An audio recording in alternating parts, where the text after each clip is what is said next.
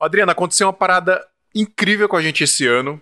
Queria compartilhar com a galera aí. Quer falar aí pra galera o que, que, que tá pegando? O que, que tá pegando? Cara, dia 28, 29 e dia 30 de abril vai rolar um Make Move lá no Espaço Pro Magno, em São Paulo. Pois é, cara. A gente foi convidado para participar do maior evento de audiovisual da América Latina. É isso mesmo? É isso mesmo, cara. Maior evento de fotografia e audiovisual da América Latina.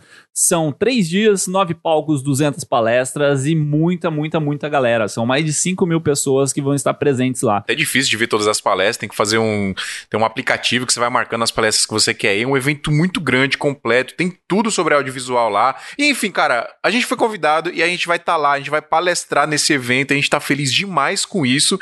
E obviamente, né, a gente quer a presença do maior número de ouvintes aí do audiovisual pra estar tá lá para prestigiar a gente, pra gente fazer, né, um, um, fazer um barulho lá, né, Adriano? Temos que fazer um barulho lá no, no evento pra gente ser convidado todo ano, né? Verdade, cara. E sabe quem mais vai estar tá lá? Paula Mordente, Daniel Cajal, Casal Rec, Dalzotto, que a gente fala tanto, né? O Gui Dalzotto. Ah, o Daverson também, que gravou com a gente um episódio. Cara, evento obrigatório aí pra galera do audiovisual. E fique esperto, galera, nas nossas redes sociais aqui, que quando a gente tiver mais detalhes a gente vai avisar. E, mano, tô muito feliz, velho. A gente foi convidado pra participar da parada, Adriano.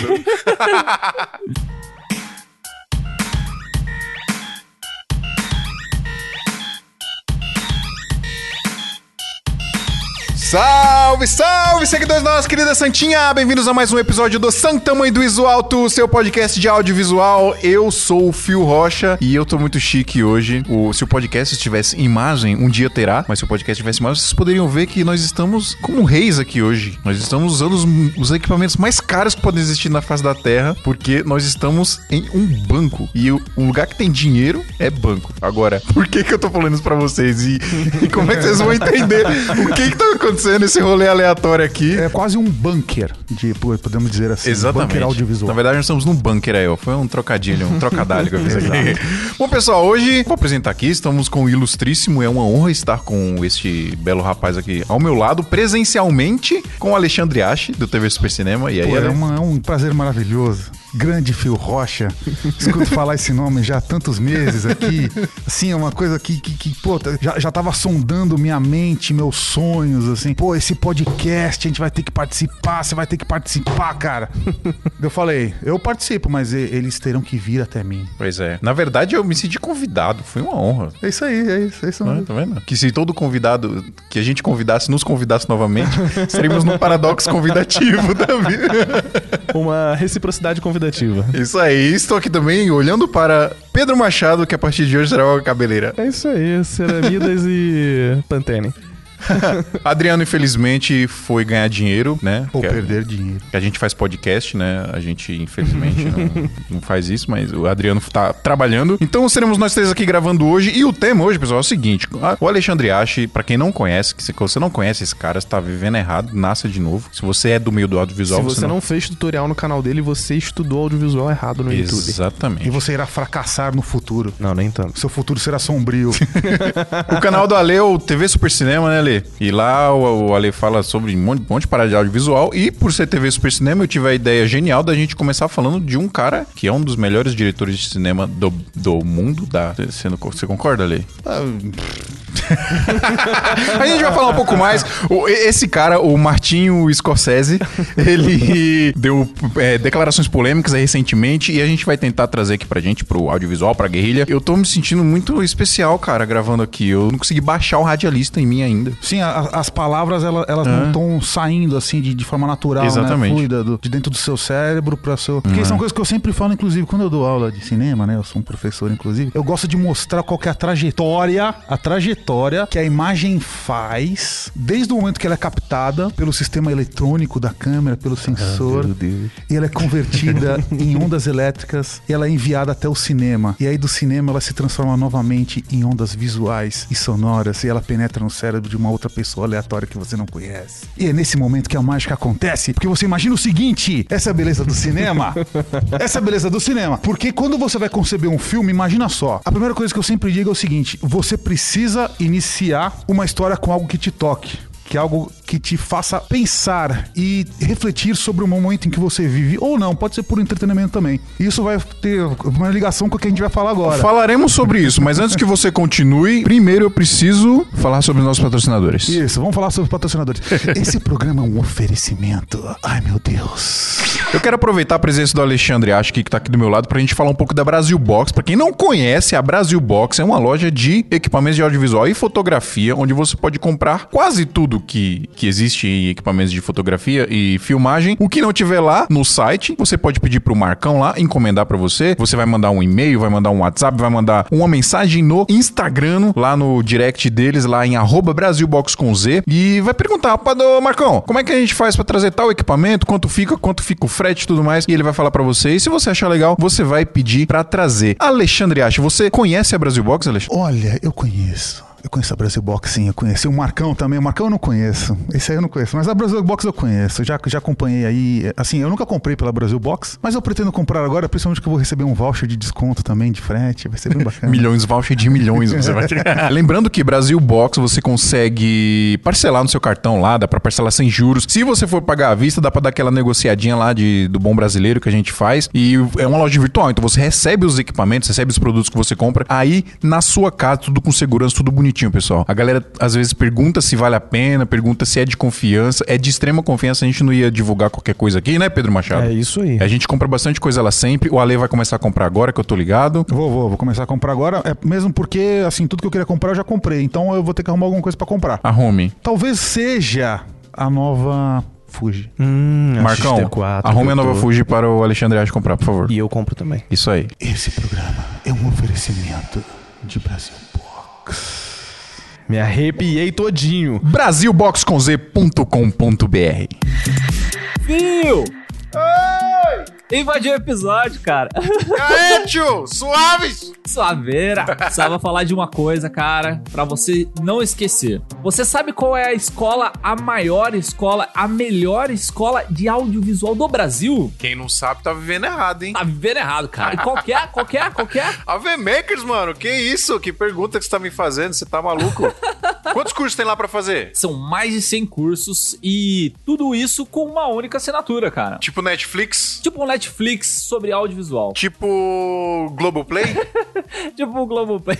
tipo Amazon Prime? Eu, eu acho que é tipo isso mesmo, assim. Entendi. Só que assim, só pra audiovisual, onde você vai ter curso lá de edição, de fotografia, de cinema, de color grade, de operação de câmera, operação de gimbals. Peraí, tô pegando fôlego aqui.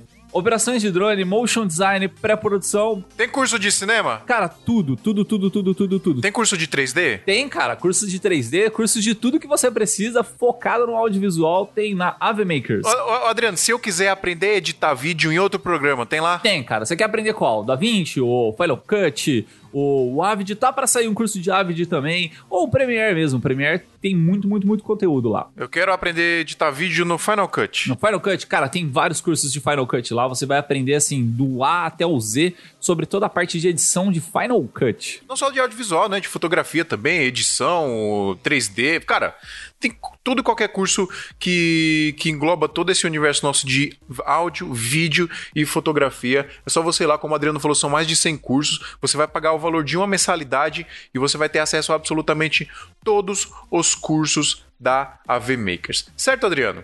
E corre lá que a gente tem um cupom de desconto. É o AV-SMIA40 que vai te dar um descontaço assim exclusivo para os ouvintes do Santa Mãe do Visual. Na hora de você fazer a inscrição lá, é só colocar AV-SMIA40 e vai te dar o desconto na hora para você fazer a assinatura. Vai pagar em 12 vezes lá, o valor fica bem legal e você tem acesso a absolutamente todos os cursos lá da AV Maker, certo, Adriano? Certinho, cara. Então é isso, pessoal. avmakers.com.br. A gente vai ler uns e-mails agora. e Se você não quiser ouvir essa leitura de e-mail, só pular pro número que você vai ouvir agora. 12 minutos e 26 segundos.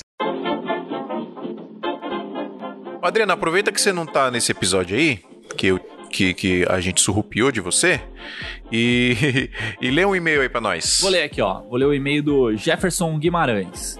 Ele tá comentando aqui do episódio 64, que é o Vídeo pelo Mundo, série Austrália. Boa. Que a gente está fazendo vários podcasts aí viajando pelo mundo, né? Tem Canadá, Austrália. Ô, ô, Adriano, hoje eu acabei de adicionar um assinante da Santinha lá no grupo de Portugal, hein? Olha, tem que sair, mano. Tem que sair o episódio de Portugal também. Vamos fazer o de episódio de Portugal O- também. Nossos maiores ouvintes aí, tá? O Japão subiu lá em cima, Portugal também tá lá em cima. Japan. É, cara. E os Estados Unidos, Canadá e Austrália. né? Canadá e Austrália a gente já fez, falta Estados Unidos, Japão e Portugal. Mas bora nessa que leu o e-mail. Olá, pessoal, tudo bem? Tudo bem?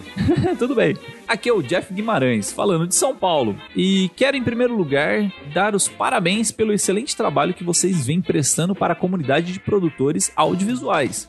Fiquei conhecendo o Smia há pouco tempo e falta pouco para eu maratonar todos os demais episódios. Tenho ouvido os programas não em ordem cronológica, e sim de acordo com os temas que mais me chamam a atenção. Ontem eu ouvi três episódios e hoje foi a vez do episódio 64, que está show de bola. E em breve serei um dos apoiadores do canal. Ô, velho, cola aí, cola aí com mais, velho, que vai ser da hora.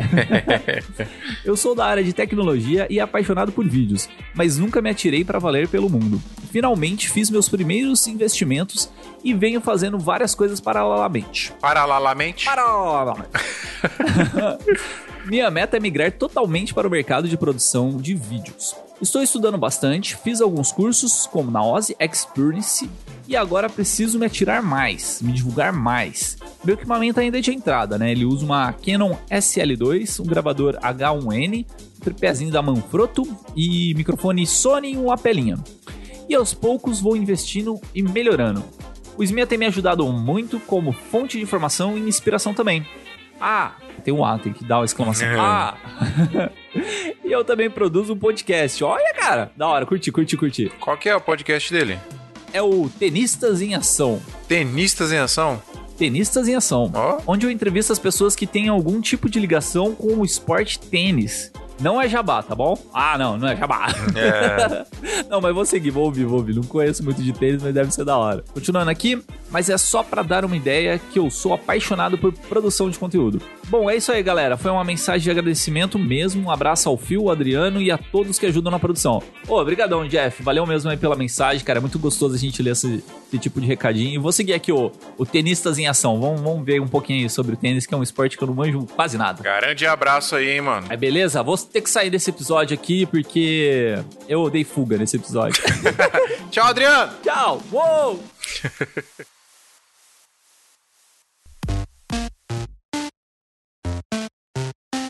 vamos lá então. É, Já tá um pouco batida essa parada do Martin Scorsese, né? Mas saiu uma parada recentemente. Aliás, pra quem não sabe o que, que aconteceu, Martin Scorsese falou que os filmes da Marvel não são cinema. Até aí a gente vai discutir um pouco disso. Tá certa a indignação.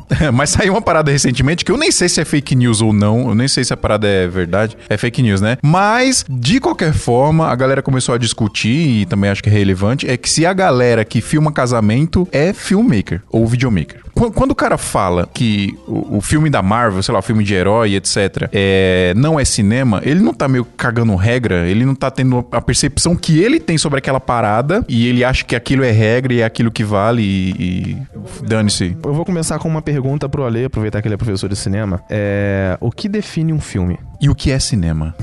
O que é que define um filme? É a duração? É o tipo. É a forma que o roteiro é montado? É o jeito que é gravado? O que, que Não, define então, um filme? calma aí, vamos lá. É, a, a primeira coisa é o seguinte: tem alguns filmes que trazem esse tema, né? E eu queria pontuar aqui, por quê? Porque para você obter boas respostas, você precisa fazer as perguntas corretas, Hum, certo? Muito bem. Então eu pergunto pra você o seguinte: como que a gente vai agregar conhecimento na vida de um produtor audiovisual, entregando pra ele uma suposta definição do que é filme ou não é, do que é um filme ou não é, do que é cinema ou não é? O que, que muda de uma coisa pra outra? O que que muda de uma coisa pra outra? O que, que muda na entrega dessa informação? Que é o seguinte, ó, só pra, só pra gente contextualizar aqui. O, o Cabeleira, ele trouxe pra mim. Cabeleira Pedro, vulgo Pedro Machado. É, o Cabeleira trouxe pra mim que o, esse, esse maravilhoso é, é, podcast não estava interessado em um assunto superficial, correto? É mentira ou não é? Correto. Na verdade, eu falei que eu achava legal a gente não abordar um assunto tão superficial. Isso. Aí, aí eles falaram, pô, então bacana, pô, você é um cara aí e tal, não sei o quê. Vamos se aprofundar, né? Pegar um papo mais cabeça, mais profundo e tal. A questão é a seguinte: estamos preparados para isso? Para esse momento? A nossa audiência está preparada para receber essa informação? Tanta informação relevante na vida deles? É, primeiro, é, assim, a gente tem que entender se, se a informação é realmente relevante. Segundo, a gente tem que entender se essa informação ela vai ter relevância e ele vai conseguir aplicar na vida dele. Porque eu sou professor de cinema, certo? O que, que eu mais faço quando eu vou ensinar cinema pra alguém? É entender a prioridade que um diretor ou um produtor tem em um set. Ou seja, é a relevância da quantidade de energia que ele coloca em determinado ponto da sua produção. A primeira aula que eu dou já que eu tô falando sobre cinema aqui, a primeira aula que eu dou, que é a aula de introdução, eu falo exatamente sobre a energia, que é o que eu tava falando até agora há pouco, antes da gente entrar no Brasil Box. É, não. Essa empresa maravilhosa que tem um marcão, que você pode comprar o que você quiser e vai chegar na sua casa, certo? Isso. O que, que eu falo? Eu falo sobre energia, né? O que, que é energia? A energia, ela tem muita importância pra gente, por quê? Porque todo filme ele começa, se parar pra pensar, dentro da cabeça de alguém, é uma energia bioelétrica, tá? Então é energia que tá rodando dentro dos nossos neurônios. Alguns têm menos energia que outros, tipo o cabeleira, os neurônios dele pro- produzem um pouco menos de energia do que as das outras pessoas. Mas normalmente, assim, o cérebro é uma máquina né? que produz energia e se você não sabe também, é uma máquina que consome mais de 40% da energia do nosso corpo. Então se você come um hambúrguer, 40% dele vai só para alimentar o cérebro, tá? O que, que a gente tem que fazer? A gente tem que transformar eu, eu tenho um gráfico pra isso, ele é muito bonito, assim, é um gráfico bem legal. Ele pega a lousa inteira. Ele começa com um cérebrozinho aqui, desse lado, do lado esquerdo, então você vai imaginando aí na sua casa. Tem um cérebrozinho. Esse cérebrozinho ele tem uma ideia ali, certo? Que é onde se origina o motivo pra você realizar um filme. Por que, que alguém realiza um filme? Essa é a primeira grande pergunta, na verdade. Eu acho que depende. Eu acho que ele quer mostrar a visão dele de uma história. Tá, mas por quê? Acho que por. eh, Tem um pouco de. de. sei lá. egoísmo, talvez lá. Não, não, não, não tanto ao pé da palavra, mas eu acho que um pouco de egoísmo de querer mostrar a arte dele, Eu o acho que, que ele qual- pensa, a ideia dele, ó, eu consigo realizar essa parada. Eu acho que qualquer forma de arte é uma vontade de se expressar. Sim, a vontade de se expressar. não- frase clichê aqui não resolve. Não, não é clichê. Não, Você tá sendo clichê ao Não, não, desse não, discurso não, não, todo. não tô nada. O cara tá querendo se expressar, ele quer mostrar, ele quer contar uma história, ele quer mostrar o ponto de vista dele, ele quer É. uma opinião, ele Sim. quer contar uma história só pra eu encantar as eu- pessoas. Eu concordo, eu concordo, Depende, eu cada um concordo tem um um pouco com você. E eu acho que tem uma parada. eh, Eu achei a palavra, é o ego, né? Um- Tem um pouco do ego também. De, de você de você querer que as pessoas te admirem por aquilo que você tá querendo mostrar ali. que- que Tá, é, esse, esse é um tema que eu debato bastante. Então, vamos destrinchar o motivo pelo qual uma pessoa resolve produzir um filme, certo? É um tema muito mais relevante do que o que é exatamente cinema ou o que é um, um filme em si. Por quê? Porque aí você consegue entender a partir de que momento você vai dedicar sua vida pra isso ou não. Tá, vamos lá. Vou explicar pra vocês o que acontece. Vamos pegar grandes filmes da história, filmes que fizeram, foram relevantes mesmo, que fizeram sentido. Sei lá, podemos podemos pegar qualquer um. é, Podemos pegar, sei lá, Ben Hur, o grande, o primeiro grande filme da história. Eu assisti lá o que era com, puta, eu não lembro agora. Enfim, o, o primeiro Ben Hur da história. Sim. Que é um filme que tem, acho que três horas. Por que que um sujeito, Que um ano que- de que cineasta- ano que é o Ben Hur? Puta, acho que é dos anos 70. Anos 70 tem hiper mega produção. Não, é né? anos 70? Ou, é- ou talvez seja antes. Eu acho não que- eu lembro acho- eu acho que é antes. 1959. É. 59, maravilhoso. Que é, o que é mais bizarro ainda, né? Direção de William Wyler. É isso aí. E, e, inclusive, esse é um filme maravilhoso, porque tem as cenas das bigas, dos cavalos, Sim. assim, puta, cenários reais, é uma É coisa maravilhosa. né? Inovador pra sua época. Agora você imagina a quantidade de energia, né, voltando a falar de energia, a quantidade de energia que é in- investida para realizar uma obra como essa. Como que você avalia se o esforço que você vai fazer realmente vai ser relevante para aquilo que você quer contar? Ou como é que você decide, pô, essa é uma história importante o bastante para eu dedicar minha vida a realizar esse filme ou não? Ou, putz, essa é uma história importante o bastante para eu mobilizar centenas de pessoas, orçamentos bilionários para que esse filme aconteça. Então, uma coisa que eu sempre falo qual que é, é que toda grande história ela começa gerando um impacto muito grande na cabeça de quem realizou. Então, alguém que viveu algo muito relevante, por exemplo, putz, o cara tomou conhecimento de uma história sobre o Holocausto, ou teve parentes que viveram lá. A gente pode até pegar o caso mais atual, que é a democracia em vertigem, por exemplo, que é a Petra Costa, né? Que ela, pô, é uma grande militante é, do, governo, dos governos é, Dilma, por exemplo, e ela foi absurdamente impactada pela queda da Dilma nesse período. Então, assim, ela percebeu que ela precisava colocar toda a energia dela numa obra audiovisual. Não entrando no mérito, puta, se o filme é bom ou não é. Sim. Mas aquilo é- é- era, era um ímpeto, é um instinto humano que fez muito sentido pra ela. Então as grandes histórias começam aí. Começam impactando de forma violenta a pessoa que escreve a história ou que dirige. Então esse é o ímpeto inicial. Daí você pensa o seguinte, pô, beleza. é, eu, eu já passei por isso algumas vezes. Eu já passei por algumas histórias que, que, putz, que me impressionaram muito. Que eu falei, putz, isso aqui deve, deve vir um filme. Putz, eu preciso fazer um filme disso. Ou tem o contrário também. Pô, eu quero simplesmente fazer um filme de entretenimento. Mas tudo começa a partir do impacto em que a primeira pessoa recebe dessa história e que ela resolve fazer um filme. E aí ela mobiliza um universo inteiro. Porque uma produção audiovisual, ela é um universo muito grande, muito complexo, tem muitas funções e é muito, muito dinheiro, muita energia envolvida. Então você vai pensar o seguinte, vou perguntar pra você, Phil Rocha, me cite um fato da sua vida que seja tão relevante, que tenha te impactado de uma forma tão envolvente e profunda que mereça toda a sua energia e a sua motivação pra realizar uma obra audiovisual. Você consegue responder isso? Consigo, cara. E é engraçado porque você tá falando isso aí. Eu já parei várias vezes pra, pra viajar nisso. Sei lá, de deitar o travesseiro na. Qual história de- seria impactante o suficiente ao ponto de você se inspirar pra fazer um filme? Não, não isso. Ah, Não, na verdade, o que eu já, já me inspira. E, e- e me inspirou mais recentemente que ano passado eu viajei pra conhecer a cidade onde eu nasci, que é in- interior lá da Paraíba. Puta, lugar longe pra cacete. E ver como é que é aquele lugar e como a. E aí, falando especificamente da história que eu, que eu aplicaria toda a minha energia, seria a história da minha mãe mesmo. E como ela saiu de lá, sacou? E, e fez o que fez, e a gente tá aqui onde, como a gente tá hoje. É, E eu já, já viajei várias vezes nisso, cara, de parar e começar a escrever mesmo essa história e pra ir, possivelmente no futuro, fazer um filme disso. Aí, pensando pelo ponto de vista que o Ali propôs, até mesmo quem se propõe a fazer um filme de comédia, de entretenimento, ele tá gerando impacto. Divertir Sim, as pessoas também é um impacto. Você tá influenciando o humor de uma pessoa. Cara, tu sabe o quanto é difícil você parar pra conversar com uma pessoa que de repente tá triste e deixar ela alegre? Ou uma pessoa que tá alegre e conversando com ela você conseguir deixar ela triste? Ou eufórica? E o filme é uma das poucas formas de arte que consegue fazer isso com o ser humano de, tão, de maneira tão fácil. De pegar ele de um estado emocional, tirar ele daquele estado e jogar ele, fazer ele ficar imerso no estado e na emoção que o filme tá propondo ele a ficar, sabe? É isso, é exatamente isso. Agora, pensa o seguinte, Phil. A história da, da sua mãe, certo? Imagino que assim, se você parar pra pensar com- profundamente nessa história, talvez você se emocione. Porra, você vai começar a ter uma, porra, um, sei lá, um momento de, de, de, de puta, ou, ou de muito carinho, ou admiração e tristeza, assim. Você vai ter um, um turbilhão de emoções que vão estar dentro de você, certo? O segredo qual é?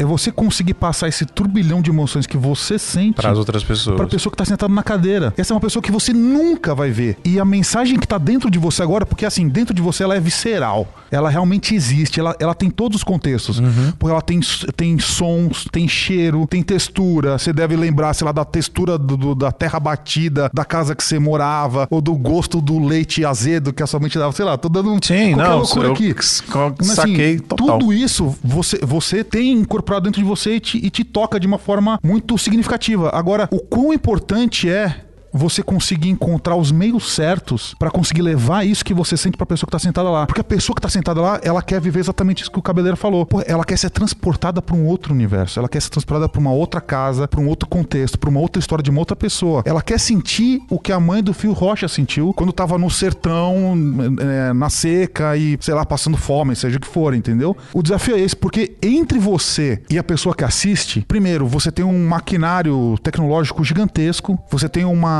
distância de interpretação e a própria forma como você consegue se expressar através do filme. Então, você tem a fotografia que é de uma outra pessoa que vai estar lá. Outros profissionais pra você coordenar e conseguir Exatamente. eles enxergarem através da sua visão e transmitir a mensagem que você tá querendo, né? Exatamente. Então, isso é para mim é o que existe de mais incrível no cinema e no audiovisual, que é o quê? É você conseguir passar é, a energia que está armazenada em neurônios, em sentimentos, dentro de um ser humano, né? Dentro de uma pessoa que realmente existe, que vivenciou tudo isso, você usar meios técnicos e conseguir transportar e conseguir atingir a pessoa nessa mesma intensidade, às vezes. E é pra isso que existem as técnicas de cinema, né? As Exatamente. técnicas de cinema existem justamente pra tentar traduzir ao máximo esse sentimento que a pessoa quer passar ali pras Exatamente outras pessoas. E assim, cara, a parada emociona mesmo, assim. Eu assisti recentemente lá o 19, 17, 1917. Eu sou muito fã de filmes de guerra, eu estudo guerra bastante também. É, É um fã de tanque de guerra. Eu também sou um fã de tanques de guerra.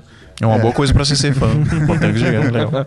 Eu conheço todos os tanques de guerra. E, porra, teve momentos lá na, na- na- na- na- no, no- no filme, no- né, du- durante a sessão de cinema, em que, porra, eu tava sensibilizado mesmo, assim, com a história. Porra, tava, tava com a- o do olhar levemente mareado, de repente uma lágrima escorria. Os olhos suando. Então, assim, puta, é, é muito maravilhoso isso, porque, cara, eu consegui sintonizar a, a minha, podemos considerar assim, a, a- a- minha frequência emocional cerebral Sua psique. na, na mesma frequência do diretor que tava criando essa cena. Então, porra, cena épica, a, a montagem, a- o, a- o movimento da, da cena, a trilha sonora, tudo isso contribuiu pra quê? Pra conseguir despertar um sentimento em mim. Que não foi eu que despertei, foi o diretor que tá lá. Sim. O Eu- cara conseguiu despertar um sentimento em mim sem nunca ter me conhecido, sem saber qual é a minha história, sem saber onde eu moro, sem saber quem eu sou, sem saber se eu tô lá assistindo. Então, assim, essa parada é muito forte. Essa é uma parada muito incrível. E essa é a verdadeira pergunta que a gente tem que se fazer. Como é que eu consigo tocar e sensibilizar as pessoas através do meu filme? Se eu encontrar uma história que faça sentido pra mim, que me emocione muito, talvez eu consiga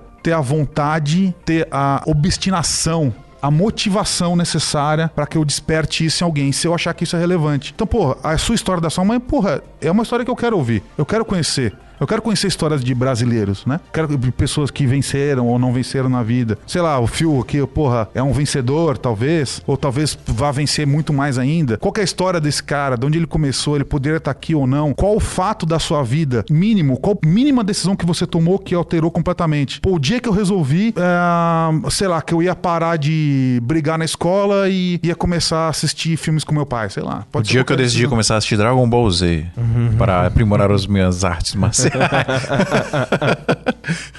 o Goku molda vidas, cara. Então, um filme de casamento que emociona alguém. Cara, o, o desafio do filme de casamento qual é? É você conseguir emocionar alguém que não seja o noivo e a noiva ou a família. Esse é o desafio. Se você me apresentar um filme de casamento de um casal que eu nunca vi na vida e você me emocionar, porra, Você é um tá bom criador de filme de É, casamento. exato, é isso, esse é, esse é o ponto. Porque assim, é, você tá fazendo uma, uma, uma, uma, uma obra, uma peça de arte pra alguém que espera algo que já tá vivendo, certo? Sim. Então assim, Você vai narrar da sua forma, com o seu olhar, a história de outra pessoa. Então, não necessariamente, né? Porque o, o filme de casamento ele pode ser apenas uma- um retrato fiel dos momentos que se antecederam. Entendi. Ou não. Ou pode ser, sim, uma construção de história. Pode ter uma narrativa, né? Você pode ter. Você pode, você pode conduzir o espectador a sentir algo que você queira, assim como os filmes fazem com a gente. Entendeu? O- a, a diferença é essa. Então, assim, qual- o, que, que, o que, que define, porra, é, se um, se um é, filmmaker de casamento ele produz filme, produz cinema ou não? É o quanto ele se envolve com a narrativa e como ele conduz a história. Basicamente é isso. Porque senão é só um retrato de momentos que aconteceram. Sim. Um registro, né, do que aconteceu É um ali. né? registro, é um registro. Eu via muito essa discussão e eu sempre achei, na real, um tanto quanto babaca ficar discutindo por título. Tipo, ah, é videomaker? Ah, é filmmaker? Aí tem gente, não, não é filmmaker porque você não usa filme. Só é filmmaker quem usa filme de película. Ah, não, pelo bababá. amor de Deus, né, Ah, toda essa baboseira que eu sempre achei uma perda de tempo. E aí, uma vez, um, um cara argumentou, porque tem o. Eu esqueci o nome dele, mas o sobrenome dele é Fazoli. Ele é um videomaker de casamento. E o cara faz. Ele é italiano, ele faz filmes ao, ao redor da Europa. E o cara realmente faz filme. O cara tem uma arre, o cara tem um jogo de, de, de cinema. O cara cria uma narrativa. O cara, inclusive, insere cenas ficcionais que ele permi- pe- o casal permite ele a criar uma história, às vezes, ficcional em volta daquilo e tudo mais. E aí o pessoal falou que ele é- realmente era filmmaker por causa da arre. E outros falaram que Só ele por realmente causa era da câmera que ele tá usando. e outros falaram que ele realmente era filmmaker porque era visualmente bonito. Outros falaram que era porque tinha uma narrativa. Eu sempre preferi resumir essa discussão a pura babaquice, mas eu nunca tinha parado pra olhar por esse ponto de vista e tirar uma conclusão, sabe? Não, olha só. Cara, cinema é narrativa. Ponto, acabou. É isso. Cinema é narrativa. É, é uma construção, é uma evolução de uma história. Ficcional ou não. Ou, ou baseada em fatos reais. Não Se dependesse nenhum. de câmera, filmes de animação ou 3D ou essas coisas assim, não Não seriam é, filmes, não né? seria um Não, filme. cara, é, é- é isso. É a assim. narrativa. É, é. Cinema é narrativa, é isso. assim. se, se for reduzir de- na, na forma crua do negócio, se for chegar na- na- no código da Matrix, cara, é isso, é narrativa. Você vai produzir qualquer parada, porra, é um, um curta-metragem, é, sei lá, é um, é um mini-doc que você quer, uma websérie. Cara, você vai conduzir a narrativa, você vai conduzir o seu espectador a uma conclusão, levar ele através de uma história, é filme, é isso, o cinema é isso. E é engraçado Entendeu? que até o Tarantino já falou disso, né? Falando de, de diretor famoso, o Tarantino já falou disso. Ele era um cara que trabalhava numa locadora de vídeos e ele assistiu o máximo de vídeos que ele podia. E ele falou que ali ele não aprendeu sobre apenas sobre luz e enquadramento e tudo mais. Ele aprendeu como contar histórias. Ele focou em aprender como contar as histórias que ele queria contar. É, é até uma, uma tecla que a gente bate muito, né? Dessa parada de você contar história com seu vídeo, né? Não importa qual tipo de vídeo que seja, se é um corporativo, se é um, sei lá, se é um vídeo de balada. O, se- em- quando você consegue contar alguma história e envolver a pessoa que tá assistindo dentro daquilo ali que você tá fazendo, você tá fazendo esse trabalho bem feito, né? Tá, mas aí a gente tem que mais a gente tem que se aprofundar mais nisso. Beleza, tá, contar a história, ok, a gente entende e tal. A gente tem que voltar na, na, questão primordial. Por que você quer contar uma história e por que essa história é relevante para você? Mas a gente tá falando especificamente de cinema ou de qualquer coisa? Porque se a gente for pensar de qualquer coisa, às vezes a gente faz parada que a gente não quer, só porque a gente precisa pagar boleto. Não, não, não, não, não, não, não, não. calma, calma. Aí a gente tá misturando um pouco. Por quê? Porque se a gente for falar puramente de uma produtora que atende clientes, aí o negócio muda, porque você pode ter de tudo lá. Tipo, a gente faz muito vídeo curso, por exemplo, a gente dá aula aqui, a gente faz hard news, a gente faz jornalismo. Então, assim, daí você vai falar, pô, como é que eu vou contar uma história com o jornalismo? Não, a, a questão não é essa, né? A, a- Sim. a, a gente tem que voltar na, na- na nossa questão primordial. Então, assim. Beleza, essa história não, eu, eu, eu não sou um filmmaker, eu não sou um, um produtor de visual, eu sou um contador de histórias. Cara, é o maior clichê que a gente tem. Eu- eu- o que importa é o seguinte: o que, que isso significa efetivamente? O que isso significa? O que significa contar histórias pro Phil Rocha e pro Alexandre Ache? Qual é a diferença de um de outro? Essa é a relação. Que torna cada sujeito uma pessoa única é o seu histórico de vida, a forma como ele enxerga o mundo, as coisas que o impactam ou não, as coisas que são relevantes pra ele. Tem coisas que eu acho que são relevantes que eu acho que, eu preciso, que o mundo precisa saber, por exemplo. Tem coisas que eu, que eu ah, vejo dos outros que os caras acham fantásticas e tal, e eu não acho que é relevante. Então, assim, por que, por que, que eu quero contar essa história? Por que, que essa história ela é relevante pra mim e por que, que ela vai ser relevante pros outros? Por que, que a história da sua mãe pode ser relevante na vida dos outros? Essa é a pergunta. Então, assim, você é um contador de história, puta, beleza, maravilhoso, eu adoro contar história. Mas eu quero saber o seguinte: qual o grande motivo por trás disso? Por que você quer eh, se dedicar a produzir um filme, um longa-metragem, que vai consumir todos os, os recursos que você conseguiu produzir na sua vida inteira pra contar essa história? Por que ela é tão relevante assim pra você e pros outros? Eu acho que depende muito de cada caso. Se, se eu for um, um filmmaker, um cineasta, né? Se a gente for pegar, sei lá, o pé da letra da palavra, autoral. Porque tem cineasta autoral que só faz o que ele descreve, né? Ou ele quer contar a visão dele daquela história. E os ou bons ele são esses. Não necessariamente. não ne- sei. necessariamente, os bons são esses. Eu não sei se eu concordo. Assim, é bom em que sentido? Porque você pode pegar, por exemplo, vamos falar da parada do Scorsese aí. É, você pode pegar um bom filme de herói, que o cara pegou uma história em quadrinhos, transferiu pro cinema e, e o filme é bem dirigido, bem roteirizado, etc. Então, ele, é é bom, ele é bom nesse sentido, mas não significa que ele é pior do que um filme autoral, sacou? Não, não, não, não, não, mas não, é- não é esse o ponto que eu quero chegar, porque é o seguinte: se a gente parar pra pensar com relação à relevância da obra, tá? Uma obra, um filme, tá? Um, sei lá, o Joker, vamos pegar o Joker, por Sim. exemplo. Por que que o, o, o, Joker foi o sucesso que foi e impactou as pessoas da forma como impactou? Cara, Porque usa Tio Norwich. é, usa TV Nord, porque os looks que eles usaram são bons. Cara, é, é- eu acho que é um filme que, de personagem, né? E eu- as pessoas ach- acabam se identificando com as muitas fases daquele personagem. Eu acho que Não, por isso que ele fez tanto sucesso. Não, porque filme de personagem tem centenas aí que a gente nem fica sabendo e muitos são Mas por que, que você acha que ele fez tanto sucesso? Porque o impacto que ele gerou na gente, ele gerou no diretor do filme. O sentimento que o cara teve, Todd, Todd Phillips, certo? Sim, o próprio. O sentimento que ele teve quando leu a obra foi o que ele transportou pra tela e foi o que tornou o filme relevante da forma como foi. Essa é a Jo- grande Joker é um, é um filme autoral, você considera? Nesse caso, sim. Nesse caso, sim. Porque o- o- a- as características do diretor foram importadas pra dentro da peça. Se fosse um diretor alheio, indiferente, pático à história, o cara lê um filme, ah, beleza, eu tenho que dirigir porque eu tô me pagando aqui. Não teria funcionado da forma como funcionou. Então, assim, é, é um filme que você sai impactado do cinema. Total. E esse impacto é o mesmo impacto que o diretor sentiu quando resolveu que ia dirigir esse filme, quando leu o roteiro e a cada minuto que ele tava no set. Você entende? Entendo. é o que motiva e o que faz a diferença na obra. É o quão o diretor consegue passar o sentimento e impacto que ele tem em cima daquilo. A gente pode pegar centenas de casos assim. E eu, eu já li, eu já assisti documentários, entrevistas. Pô, quem conhece o Super Cinema sabe, assim, a gente é referência em making off em bastidor de cinema. Já, pô, são sete anos só postando conteúdo de bastidor de cinema. Cara, eu já assisti, sei lá, mais de duas mil horas de depoimentos de diretores contando sobre as suas obras. E a diferença do diretor que tá engajado com a obra, com o que não tá, que faz aquela. É um job. É um Pô, job, Eu recebi sim. um job aqui. Beleza, pô, roda o Joker aí pra mim. Não, beleza, eu toco no pau.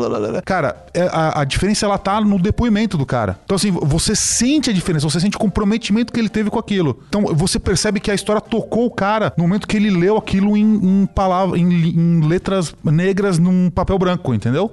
Então, assim, o cara tava impactado naquele momento. Ele, ele, eu, ele comenta isso. Ele fala, cara, na hora que eu li o roteiro, puta, eu entrei em êxtase, assim. Tipo, puta, pra mim, assim, foi algo que, que me, me tocou demais e tal. Então, assim, você percebe que havia uma, um, um comprometimento é, real, sensorial, é, psicológico na história, emocional. Mas e o inverso é proporcional? Você acha que o diretor que fez um filme ruim automaticamente é porque ele não estava envolvido com a obra? A minha, a, a minha crença, pessoal, é essa. É. É, por isso que eu até falei baixinho. É o que eu acredito. Uhum. É o que eu acredito com toda com todo o meu estudo em cima do cinema. Eu acho que pode acontecer do cara estar comprometido, ele querer contar aquela história da melhor forma possível e ele não ser um bom diretor, não conseguir Às passar. vezes ele não desenvolveu técnicas boas. É, pode ser.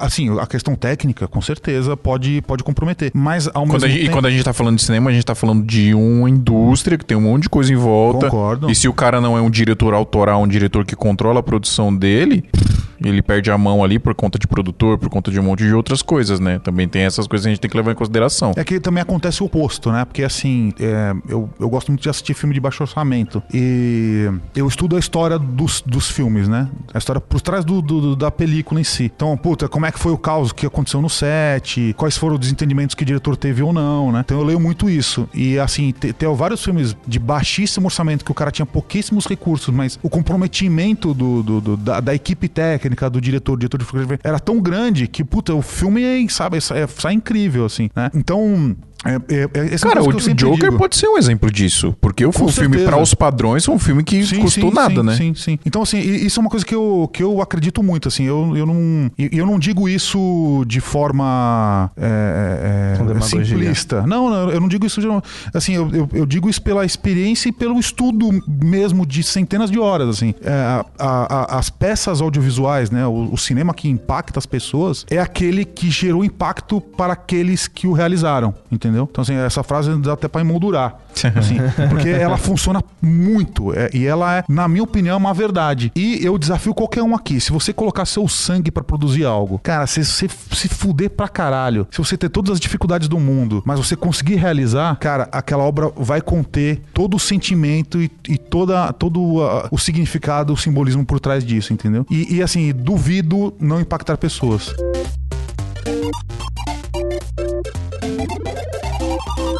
Pessoal, a gente vem falando aqui alguns episódios da Movie Locadora, então provavelmente vocês já sabem que alugar lá é super simples, rápido e prático. E os caras têm de tudo que é equipamento para foto e vídeo. Inclusive, estão constantemente trazendo os últimos lançamentos mundiais pra gente alugar. Aliás, chegaram lá na Movie os novos Turbo LEDs RGBW da Nanlite, um kit com quatro LEDs tubulares de altíssima qualidade. Para vocês terem uma ideia, o CRI deles, que é o nível de fidelidade na reprodução das cores, é de 98 numa escala que vai até 100. Então a iluminação das suas fotos e vídeos vai ficar muito pro, com certeza. Tem um vídeo lá no canal no YouTube da Movie Locadora que vai estar lá no post desse episódio lá no site do Smia, onde o Ivo explica todos os detalhes desse kit de tubo. Assistam lá para entender melhor o que eu tô dizendo. A locação do kit custa 500 reais a diária, mas o ouvinte da Santinha paga mais barato. Só falar que ouve a gente aqui que já ganha 10% de desconto. E se for assinante da Santinha, você ganha 20% de desconto. Cara, a Movie Locadora fica perto do metrô, tem estacionamento gratuito, dá pra parcelar a locação, enfim, é a solução perfeita pra gente. Pra conhecer melhor a Move e todas as vantagens de se alugar equipamento com eles, é só entrar em movielocadora.com.br. Vai lá conhecer. Ter contato com uma boa locadora é essencial para qualquer fotógrafo e videomaker. Então não perde tempo.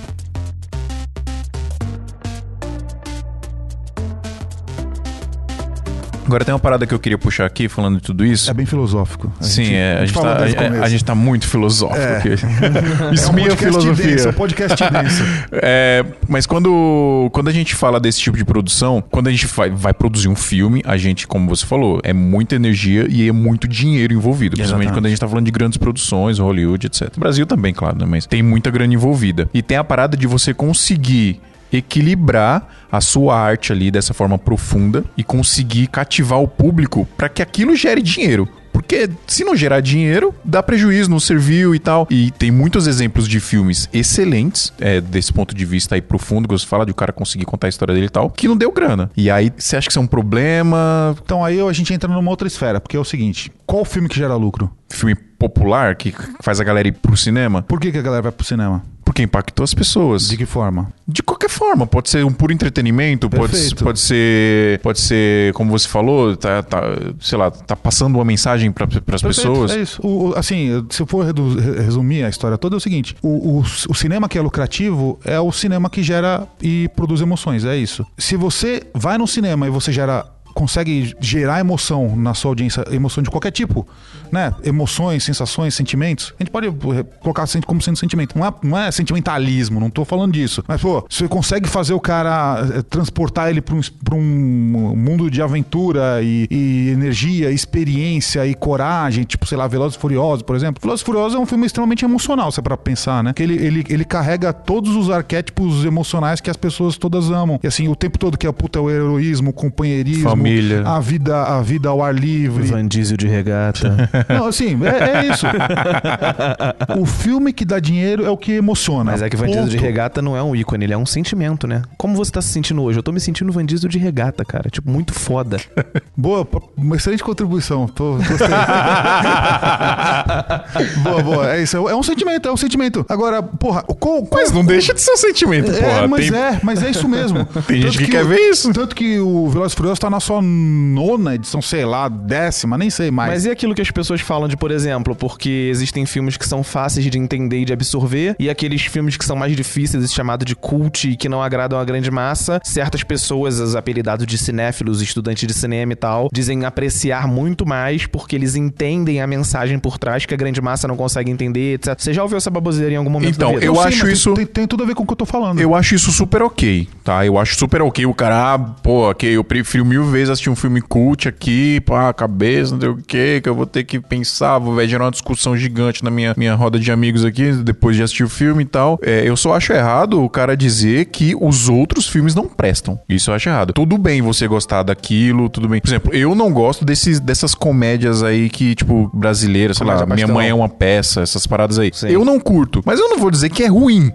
Eu simplesmente não gosto. Eu acho que é uma parada, sei lá, é- daqui a pouco vai virar um especial de TV, E quando porque é inverso, basicamente quando é um filme, foi. tipo, que todo mundo considera muito cult, muito inteligente e você não gostou. Você considera, vamos supor, vou usar um exemplo inverso. Você gostou de um filme muito foda, sei lá, Laranja Mecânica. Todo mundo fala pra caralho.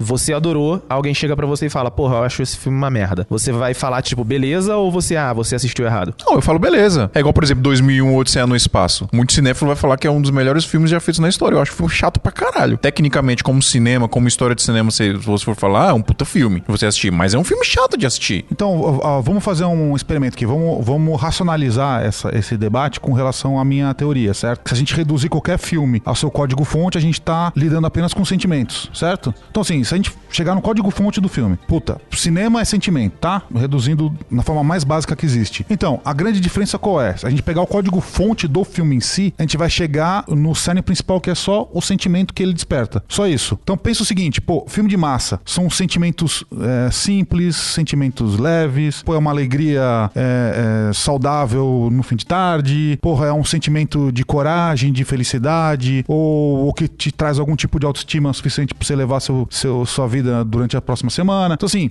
se você reduzir isso no cerne da questão, que é justamente o sentimento, a gente consegue entender praticamente tudo que é o impacto e a reação do público com a obra. Pô, 2001 Odisseia no Espaço. Cara, provavelmente quando você assistiu, ou você não tem uma relação com aquele sentimento específico que foi explorado no filme, ou simplesmente você não estava disposto a sentir aquilo naquele momento. Pode ser Foi isso. mais ou menos o que aconteceu comigo assistindo Era Uma Vez em Hollywood. Por exemplo. Eu não me conectei com as referências que aquele filme trazia, porque é tudo Sim. muito entranhado na cultura americana ou com pessoas que estavam acostumadas a vivenciar aquilo. Aí, aí, Pra que, aí mim- que é, olha que Pra engraçado. mim, em diversas cenas, eu parei e pensei, tipo, cara, essa cena é completamente inútil. Poderia excluir essa cena que não ia influenciar na história do filme. E aí depois eu fui ler um crítico falando sobre o filme e o cara tava elogiando. Porra, a cena maravilhosa, fez referência a algo que aconteceu em 79 Aham. no, em Iowa, nos Estados Unidos. E eu fiquei tipo, não entendi, não me tocou, não me despertou sentimento. Exatamente. O filme foi um grande tédio pra mim. Eu me arrependi, Isso, foi sim. dinheiro jogado no lixo. Exato. Tá ligado? E todo Pra mundo mim já amou. foi, para mim foi uma experiência muito estranha, falando especificamente de Era vez Hollywood. Eu, o, que me impactou nesse filme foi justamente a- o jeito que o Tarantino conduziu ele, tecnicamente falando.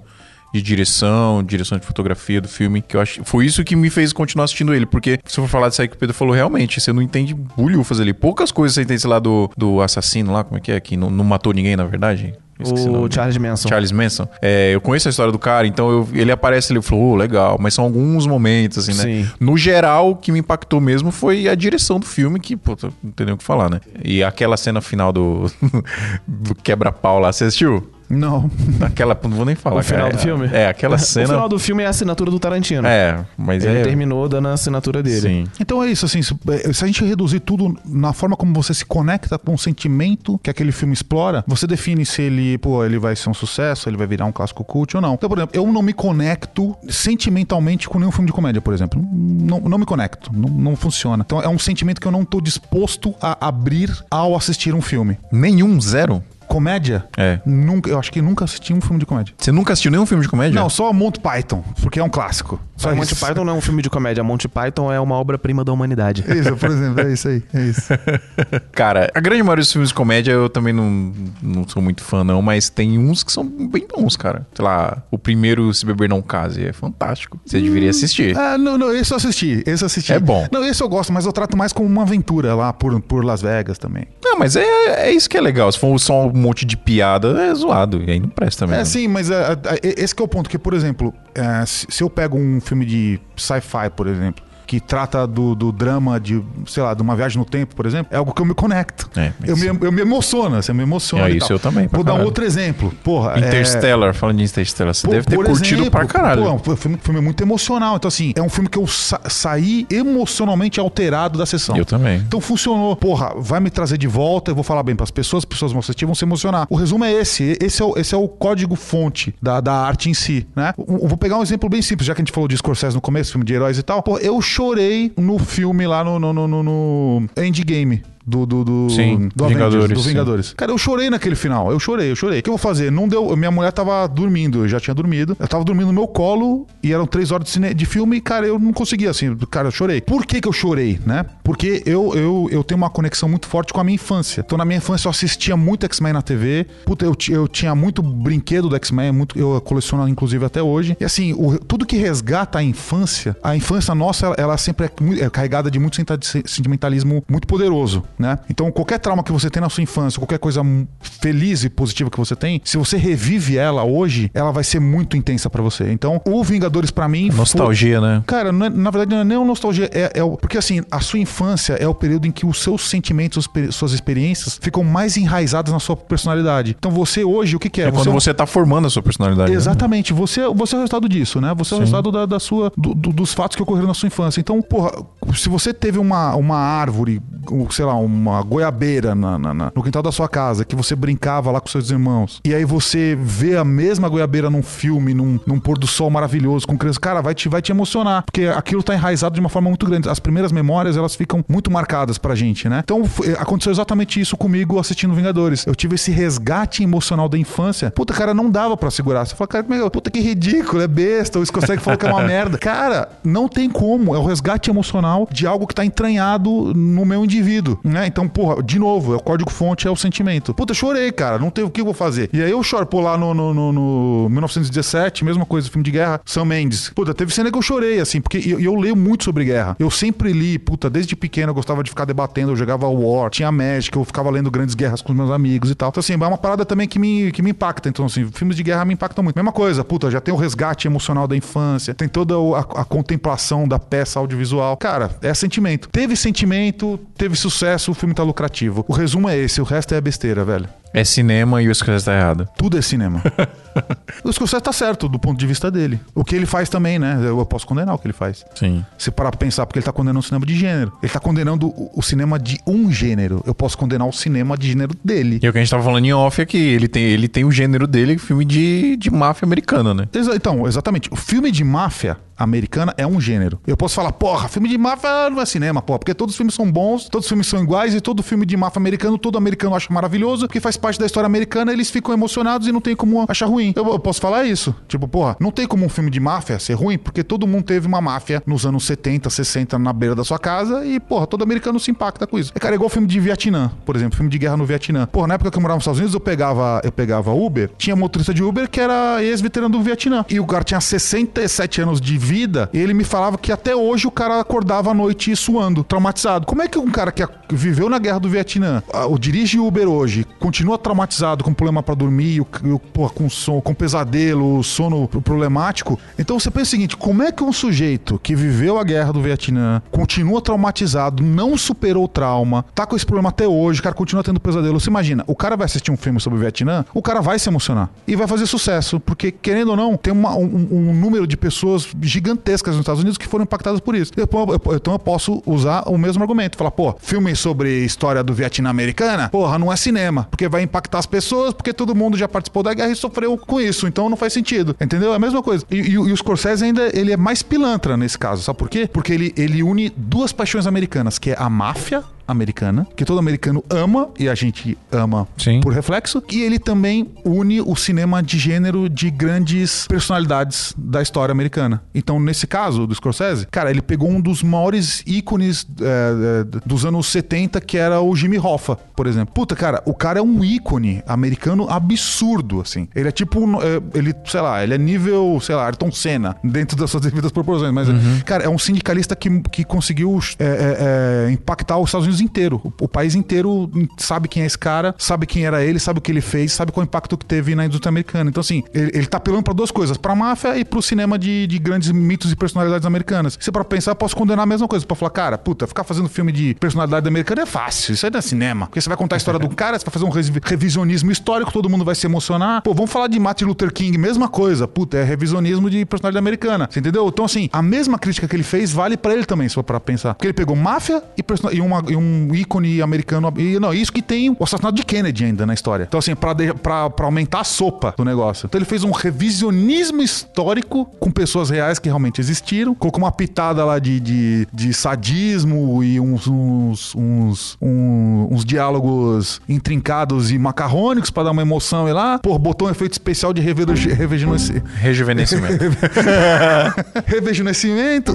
Como é que é a mesma palavra? Jovializou as pessoas. jovializou as pessoas. Então, eu posso falar a mesma coisa, cara, do, do, do Scorsese, pra pensar nesse sentido. Ele fez, ele fez o cinema de gênero. E é uma fórmula que não tem como errar.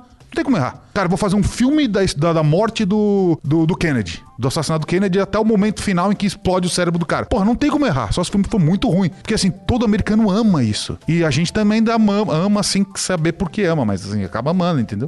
A crítica é a mesma. Eu acho que o que você falou é, é isso, né? Se você emocionou as pessoas de alguma forma, impactou a pessoa de alguma forma, não importa qual foi, né? Se foi comédia, se foi por entretenimento, é cinema. é. O que importa é, é o sentimento em si. E isso é importante nunca esquecer. Esse é o recado que eu, que eu deixo, né, pra quem assiste esse, esse, esse vlog. Sempre que você desperta o sentimento em alguém, seja ao vivo, né, assim, cara a cara, na, na vida pessoal, seja através de uma obra audiovisual, seja através de uma música, seja o que for, aquilo vai impactar as pessoas e aquilo vai fazer sentido pra elas também. Então, assim, gerou sentimento, velho. Você nunca mais vai ser esquecido. Se o Phil Rocha entrou aqui e, puta, me gerou alegria, me gerou euforia, me gerou insegurança, porra, eu não vou esquecer mais, cara. Não vou esquecer mais do Phil Rocha aqui. Porque ele é um cara que me despertou sentimentos. Agora, se o Phil Rocha entra aqui e não me desperta nada, tipo, porra, não consegui nem rir com o cara, puto, sei lá, nem alegria, entendeu? Passa despercebido, não, você não vai lembrar das pessoas. É- essa é a grande diferença. O, o- a- aquilo que importa, o que é relevante pra nós como seres humanos é isso. É vivenciar sensações, vivenciar momentos e viven- vivenciar sentimentos. O a grande chave da história é essa. Então, assim, provoque sentimento nas pessoas, seja nos seus filmes ou seja na vida pessoal. Eu acho que a gente pode, inclusive, pra, pra gente partir pra finalizar, você já começou a falar, inclusive, que é como trazer tudo isso que a gente falou aqui pra nossa realidade, né? Exato. Pra galera que, para a audiência esmagadora aqui do SMIA, que trampa guerrilha, trampa fazendo trampa pra empresa, casamento, muita gente faz casamento. E você já começou a falar, né? Impactar as pessoas, Cara, né? é sempre emocionar isso as que eu- pessoas. tudo que eu falei é 100% aplicável. Por que, que 100% aplicável? Porque se fizer sentido pra você que tá produzindo, se você tiver impactado com isso, se isso te gerar sentimento, você vai conseguir gerar sentimento na outra pessoa também. Agora, cara, se for uma parada ampassando, blazer, morna, irrelevante, puta, cara, se você que tá produzindo já, já não tá sentindo nada, velho, acabou o negócio assim. Mas muitas das vezes você não acha que o sentimento é influenciado por situações externas? Vamos supor, tem aquela história de que o Scorsese tava fazendo o Taxi Driver. É o Scorsese que dirigiu o Taxi Driver, não foi? Eu tô falando merda? Não, possivelmente você está certo. É, aí ele, o pessoal do, do, do estúdio, que eu não lembro agora o nome, simplesmente chegou e falou que não ia rolar o filme. Não ia rolar porque o filme tinha muito sangue e ia ser pra maior de idade, de maior de 21 anos, e isso ia matar a audiência dele. Ele ficou tão puto ao ponto dele chegar no estúdio com uma arma na mão e ele pensou em sentar o dedo em cima dos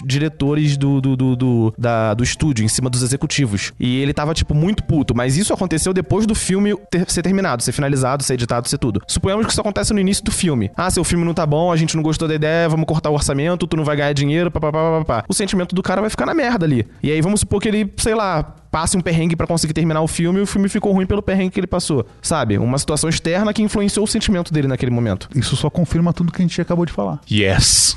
Mas o sentimento não dependeu só dele. Tipo, ele tinha um sentimento bom em relação ao filme, sabe? Ele tinha um- uma emoção morreu, envolvida morreu, na história. Onde estava o seu raciocínio mesmo? Você estava falando? Monty Python. Da gente trazer tudo isso que a gente tá falando do cinema pra nossa realidade, né? Como usar isso para os nossos jobs, pra, porque Isso, é aplicar isso. Eu vou, eu vou, vou contar um caso de, um- de um material É, que você eu ia contar um vez. causo. Teve um, um material que eu gravei uma vez, é, é que faz bastante tempo já isso. Eu já, eu já não me lembro mais. E deve ter os seus oito ou nove anos atrás. Que foi o seguinte. Eu não, eu não lembro mais pra qual campanha foi, mas foi pra uma campanha é, pro câncer de mama e pra. Era, na época era pra uma marca de. que, que era uma marca de, de consultas rápidas, assim, de que você conseguia fazer um- uma consulta mais rápida e mais barata do que, do que custava na época, assim, né? Há, há mais ou menos 8 ou 10 anos atrás. E aí, qual que foi a história que me, que me arrumaram aí? Pegaram uma. A, a produção arrumou, achou uma menina que ela teve câncer de mama. Ela teve que remover os seios por causa disso. E ela ainda tava com o câncer.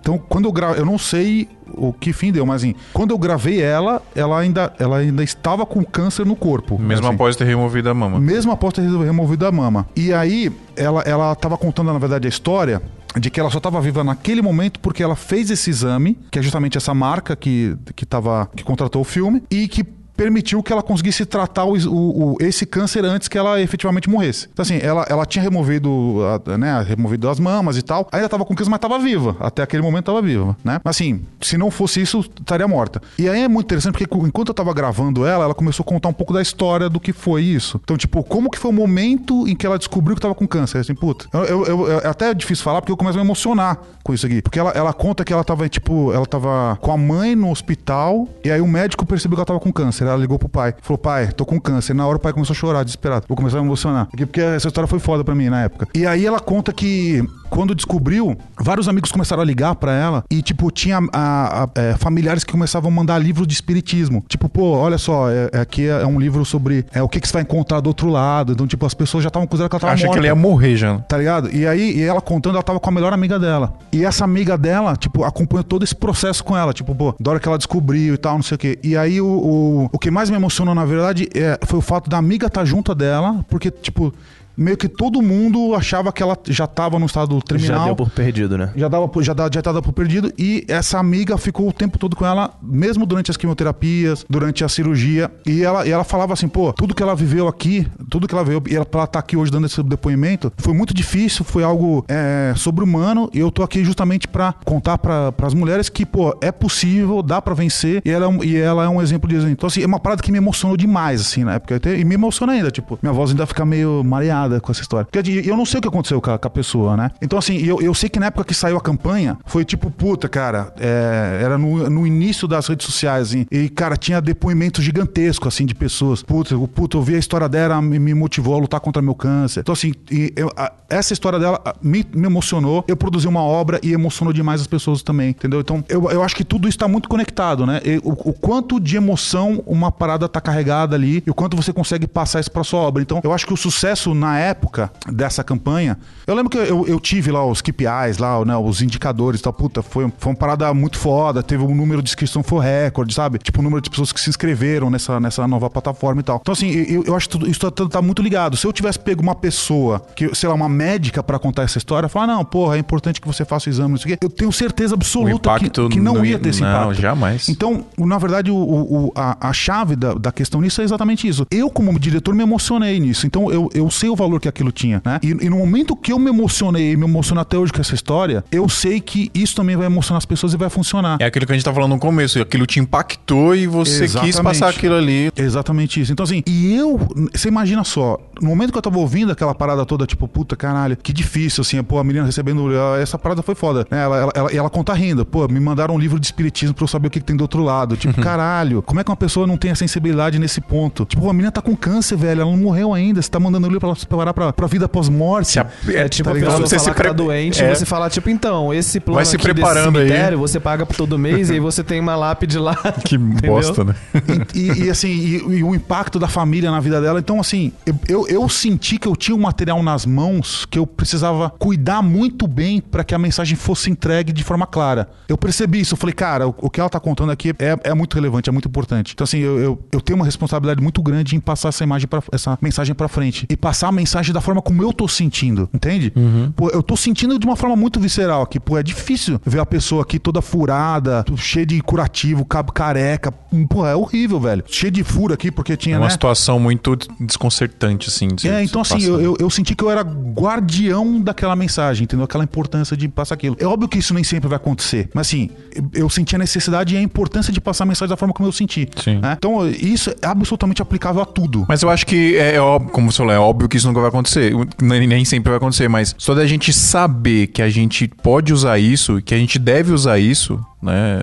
Eu acho que é importante pra qualquer tipo de produção que a gente for fazer, né? É isso, exatamente. A gente ter o, ter o entendimento de que quando isso acontece com a gente no set, isso vai funcionar pra pessoa que tá lá na frente, entendeu? Então aí, puta, isso dá pra aplicar em tudo. O Sandrini que tá aqui, por- por- fotógrafo, por exemplo. Se ele não, se ele faz uma foto e ele não se emociona, cara, é, virou fracasso. Ele sabe disso, muito bem disso. O fotógrafo é absolutamente, cara, o fotógrafo é, é pura emoção, é só emoção. Depois desse episódio do Santa Mãe do Alto, todos vão largar tudo e viver um, ano- um ano sabático pra se conectar com, com a natureza. Igual o clickbait contrário. de vídeo. Dica matadora do Alexandre Acha. Cara, pelo contrário, é, eu acho que talvez um ano sabático ele vai te privar de viver emoções, sensações e momentos únicos. E isso é uma coisa que eu gosto muito, assim, inclusive, porque, por exemplo, eu, eu tenho muito set com aluno, né? E, porra, set de filmagem com aluno é uma coisa muito doida, porque tem todo tipo de emoções acontecendo o tempo todo, assim, né? Tem segurança de um, tem a emoção de outro, assim, puta, é uma parada muito emocional. O ego de outros.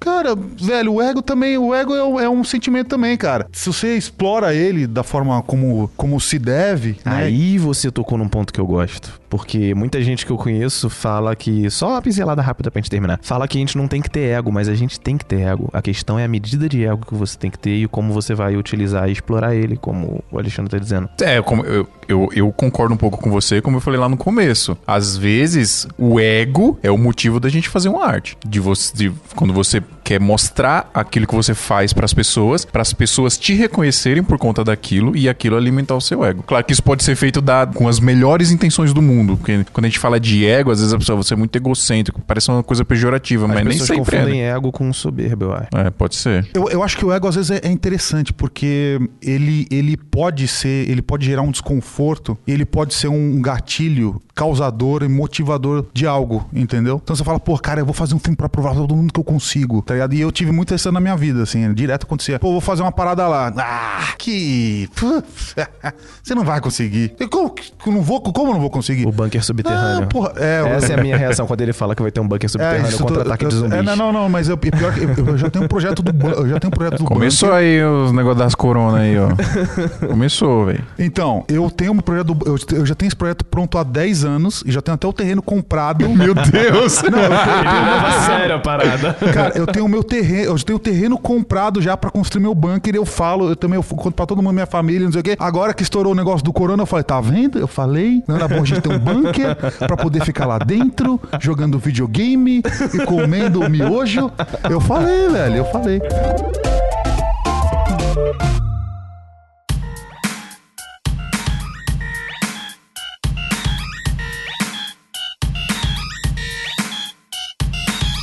Galera, preciso muito terminar. Tô muito feliz. Eu queria só saber uma coisa do, do Alê, só Fala. pra finalizar. Tem uma galera que fala que, tipo, ah, o sucesso, pra você obter o sucesso, você tem que ter, sei lá, é 30% prática, 20% sorte, não sei o que, não sei o que lá. E o que a gente falou aqui, ele falou muito sobre a questão da emoção. Só que eu acho que se você tiver envolvido emocionalmente com aquele projeto, mas você não tem as técnicas aprimoradas o suficiente pra conseguir se expressar, eu acho que você fracassa. Não adianta você ter a história na sua cabeça, você ter o sentimento, mas você não ter as técnicas pra passar pra aquelas pessoas, é mesma aquelas coisa pessoas que querer sentirem. né? construir um barco, mas você não sabe utilizar o formão e as ferramentas Exatamente. de trabalhar Não, mas é, é negócio. por isso que a produção audiovisual é um trabalho em equipe. Sim, mas até mesmo tendo uma equipe, você tem que saber dirigir essa equipe. Não, sim, É uma mas, skill cara, que você tem que aprimorar. Você, você, você para conseguir realizar algo, você não precisa. é, é, é, primeira coisa, não precisa- você não vai conseguir fazer sozinho. Então você- não adianta você Exato. querer ter domínio de tudo. Então, fala pra mim a porcentagem que você acha que, que é a correta. Quantos por cento Que, cara, prática? que quantos por quê, cento, velho? Quantos por cento Cara, emoção? é quantos por 100%, cento prática? 100% emoção. 100% emoção? 100% emoção. Profundo. Produza um filme com 100% emoção, depois você me conta.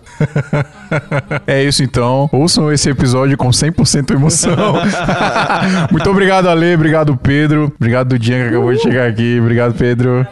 Pedro Sandrini e Pedro Machado. Cabeleira. Pedro Cabelo Cabeleira. e Sandrinho. Pedro Cabeleira. Mas os dois é cabeleira. E aí, Os como é que fica agora? Da hora, galera. Muito obrigado. Se você curtiu esse papo cabeça de Deus, que eu sou um passo cabeça aqui com Alexandre Age do Super Cinema. Aliás, se você não conhece o Super Cinema, divulga aí no YouTube, no Instagram, como é que é, Ale? Cara, não precisa conhecer. Precisa? Lógico que Faz. precisa, mano. Tá louco. Tá Ele não precisa Procura de TV, ele procura- já é conhecido o suficiente. Procura TV Super Cinema. tá tudo certo. Procurem TV Super Cinema no YouTube, no Instagram, no Google. Qualquer lugar que você, vai, que você quiser, você vai achar. Tem um monte de coisa legal Super lá. Cinema, Santa Mãe do Zoo Alto e Audiovisual Arte Grupo Não, ó, o Exatamente. recado é o seguinte: Yeah. busquem a emoção. Eu achei que você ia falar igual o ET Bilu agora.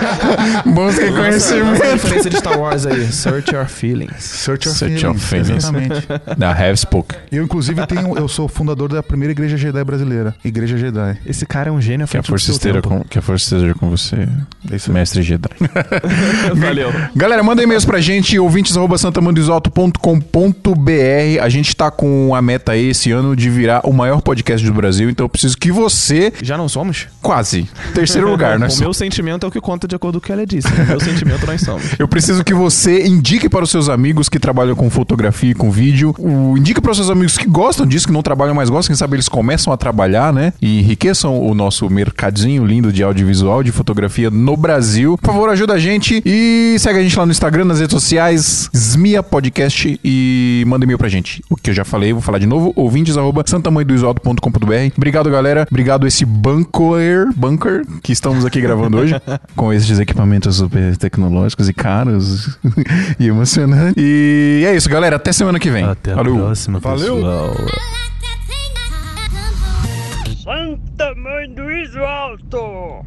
Este episódio é um oferecimento de Brasil Box. Próximo podcast ele vai vir em áudio binaural. Pra quem não conhece, você procura aí. Ele é muito legal, ele é usado em sites que proporcionam algum tipo de experiência à pessoa que assiste, tá? Então é muito interessante porque aí você pode sentir assim as nossas vozes. Vai ser um ASMR de audiovisual.